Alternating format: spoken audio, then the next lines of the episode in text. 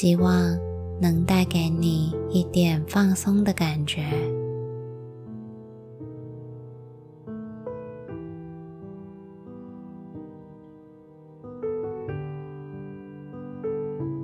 夏日时节，每当我经过哈燕卡森林餐厅，总能在护栏边，在门前的露台上。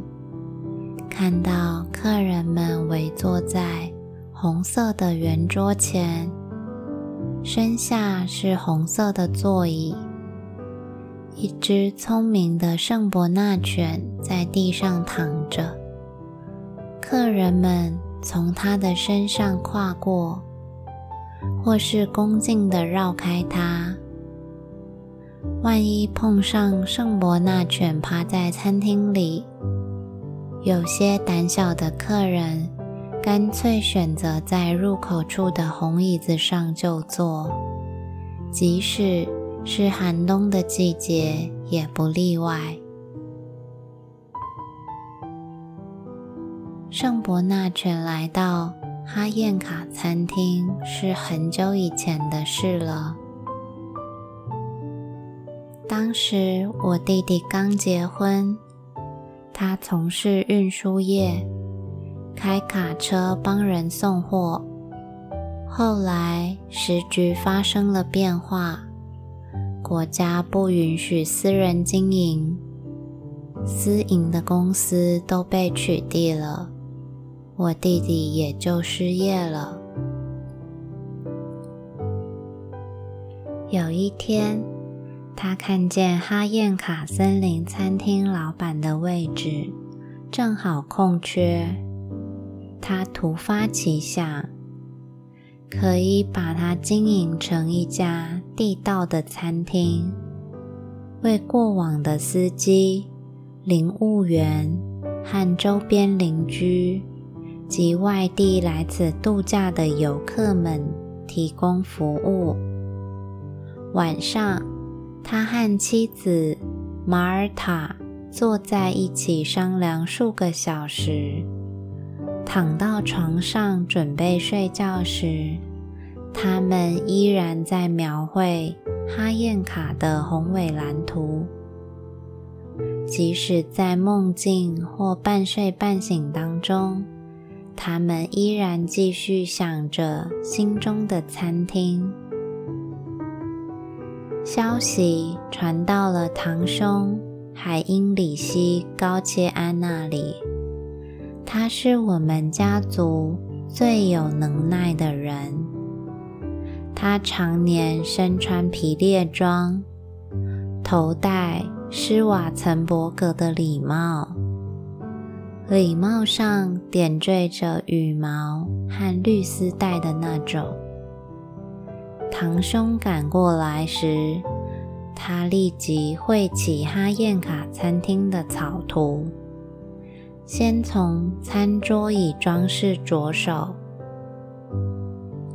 餐桌是那种类似农家风格的榉木桌。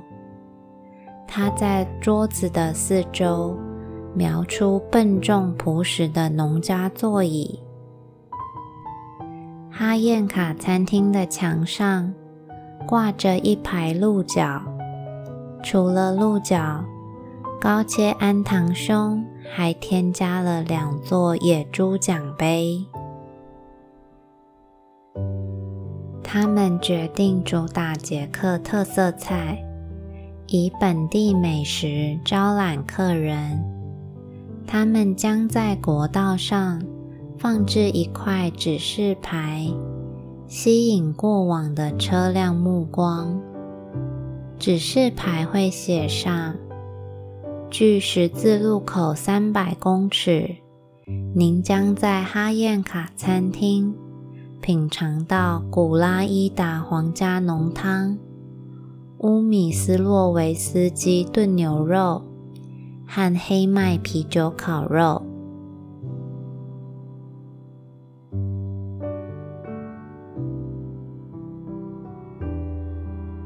弟弟和弟媳对于计划满心期待。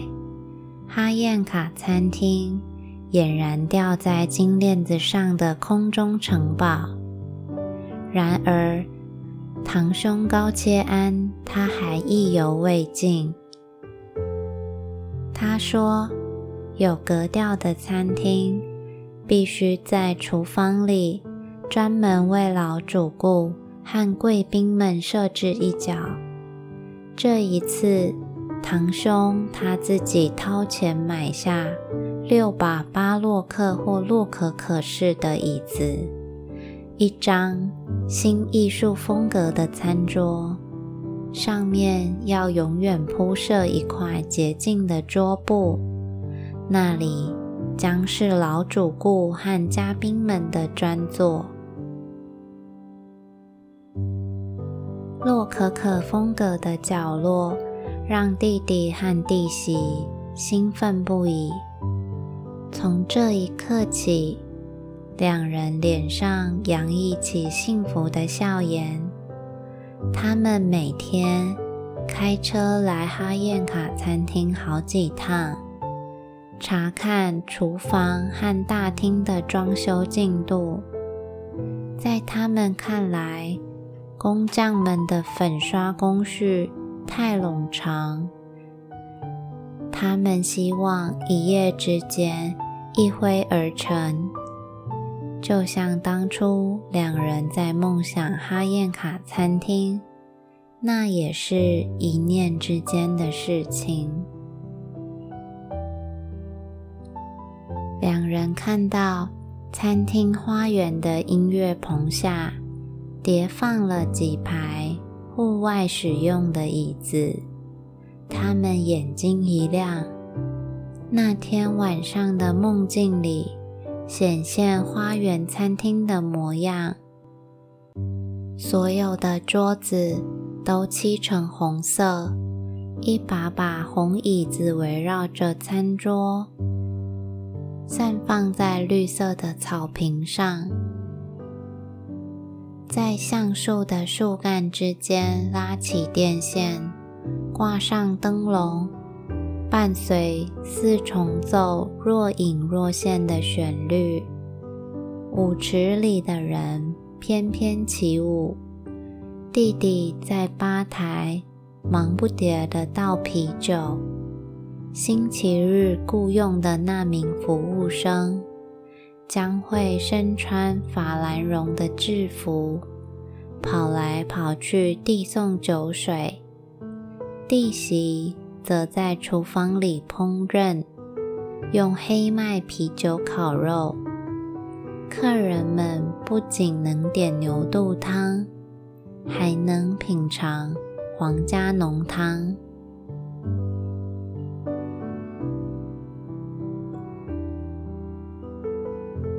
我得知这一消息，在我亲眼看到哈燕卡森林餐厅之后。我便建议，我只是顺口那么一说，这美丽的餐厅门口应该趴一只听话的大狗，一只圣伯纳犬。话音刚落，家都沉默了。突然，堂兄的脸上。绽放出一种前瞻性的微笑。他往前看，仿佛在愿景的尽头，那便是一只神圣的圣伯纳犬，仁慈的额头皱巴巴的。就这样，圣伯纳犬成为哈燕卡森林餐厅外观。和整个设计理念的休止符与基石。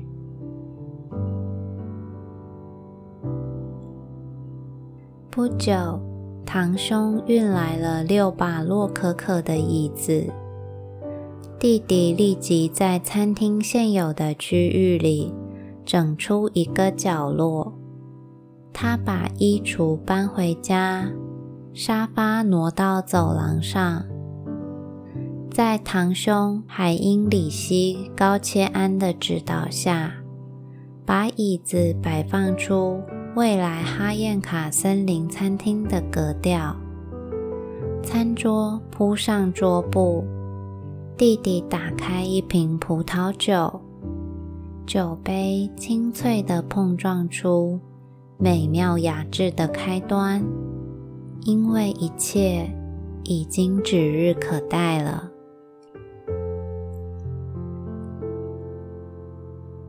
堂兄站起身，戴上手背有着枪洞的鹿皮手套。他说：“我去买圣伯纳犬。既然巴洛克式椅子已经在这个角落恭迎客人，那再加上圣伯纳犬一起等候吧。”弟弟和弟媳一夜未眠。第二天一早，堂兄海因里希就到了。堂兄是个小个子，从远处看，这小个子堂兄好像牵了一头小牛。等到餐厅门口，弟弟依然感觉堂兄牵的是一头小公牛，但这就是那圣伯纳犬。他从一名叫做吉尔的作家手里花六百克朗买下来的。堂兄热情地喊道：“他叫内尔斯。内尔斯长得很俊美，脖子上系的绳子是作家的睡袍腰带。狗并不怕生。”依依见过新主人之后，就趴到水泥地上凉快去了。它趴的姿势，好像在操练未来在哈燕卡餐厅门前时应该如何表现。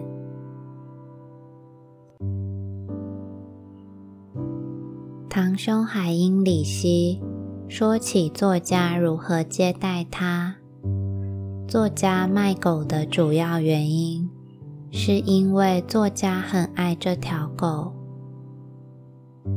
但这圣伯纳犬内尔斯更加喜爱他年轻的妻子。他狂热的爱，所以圣伯纳犬开始嫉妒作家。只要作家把手放到妻子身上，圣伯纳犬就会咆哮，朝他的脸吠个不停。作家说，这条狗干扰了他们的幸福婚姻，他只好卖掉。作家还转交了狗的血统证书，说上面都有记载，内尔斯是个名犬。短毛圣伯纳犬血统，他的父亲曾在瑞士荣获三届世界冠军。他的母亲来自圣戈尔塔修道院。堂兄付了钱，因为内尔斯主要是在室内长大，所以作家把浴袍上的腰带当作牵引绳。然后堂兄驱车走了，内尔斯就待在屋子里。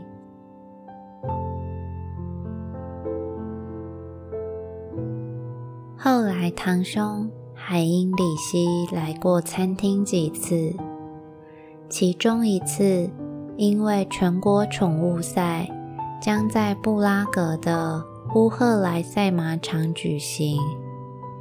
他帮内尔斯报名，准备去参赛，所以那一天，堂兄戴着斯瓦岑伯格礼帽，手戴鹿皮手套，他依旧一身的皮质猎装，手里牵着内尔斯，皮绳紧紧地缠绕在手腕上。因为作家吉尔后来补充交代说，内尔斯不仅强壮，而且充满野性。然而，孩子们把内尔斯驯化的充满人性，可以像牵马匹那样带出去溜达，把泳衣扔在他的背上。一同下水游泳，而他会追着泳衣，把孩子们顶出水面，因为内尔斯总觉得孩子们快溺水了，必须义不容辞地前去救援。他只对流浪汉和邮差表现出恶意。他的特点是口水流个不停。当他甩动脑袋时，唾沫四溅，洒遍周围的人事物，就跟淋浴一样。乌赫莱赛马场上响起了音乐，一片的狗吠声。轮到内尔斯出场了。此时，内尔斯紧皱眉头，极目远眺。这是他的习惯，正如他的祖先在雪山生活时练就的本领。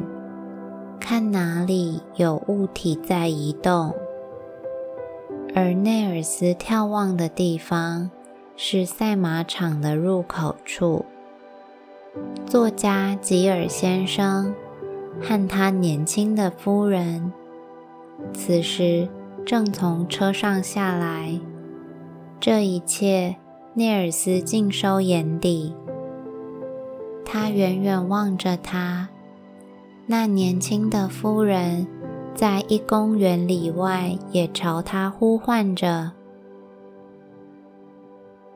内尔斯看到了，那是他挚爱的女主人。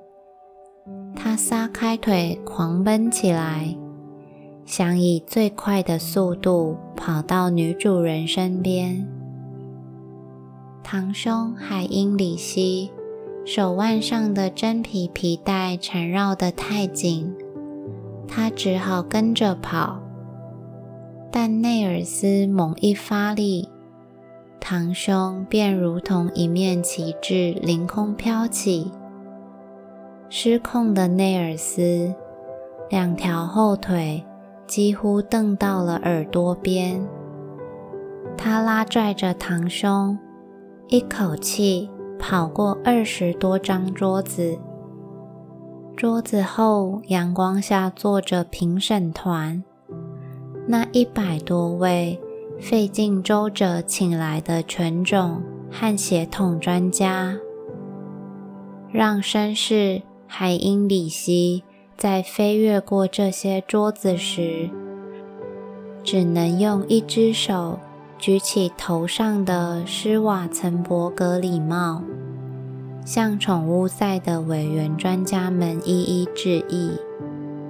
然而，委员们被眼前这种异乎寻常的景象惊吓得瞠目结舌。此时。内尔斯已经跑到目的地。年轻的夫人跪下来，他的头和圣伯纳犬的脑袋紧紧贴在一起。两个朋友，女人和圣伯纳，此刻融合为一个神秘的联合体。作家吉尔开口说。内尔斯现在的体重肯定不下九十公斤，他很有力量，对吧？毫无疑问，他拉着您凌空足足飞了有一百公尺。堂兄海因里希回答道：“拉什么？是我命令他这么做的。”在我朋友家里，我还曾经当众和一只巨大的藏獒进行过类似的表演呢。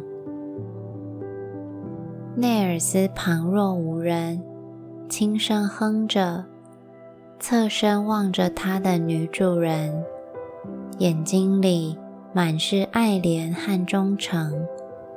他用爪子向年轻的夫人示意，希望她再拥抱他一次。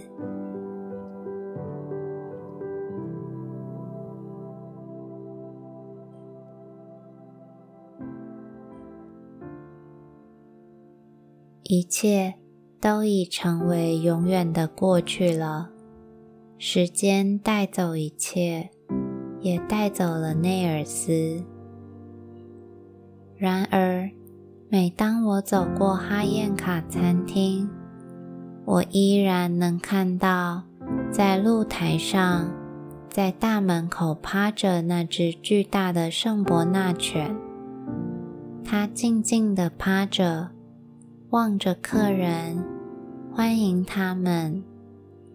他的前额皱着，梦想在这偏僻。凌乱的花园餐厅里，响起轻柔的音乐。铺了桌布的餐桌摆在草坪上，桌旁红色的座椅，宾朋满座。他们悄声聊着天，喝着啤酒，往口中送入黑麦啤酒烤肉和乌米斯洛维斯基的炖牛肉。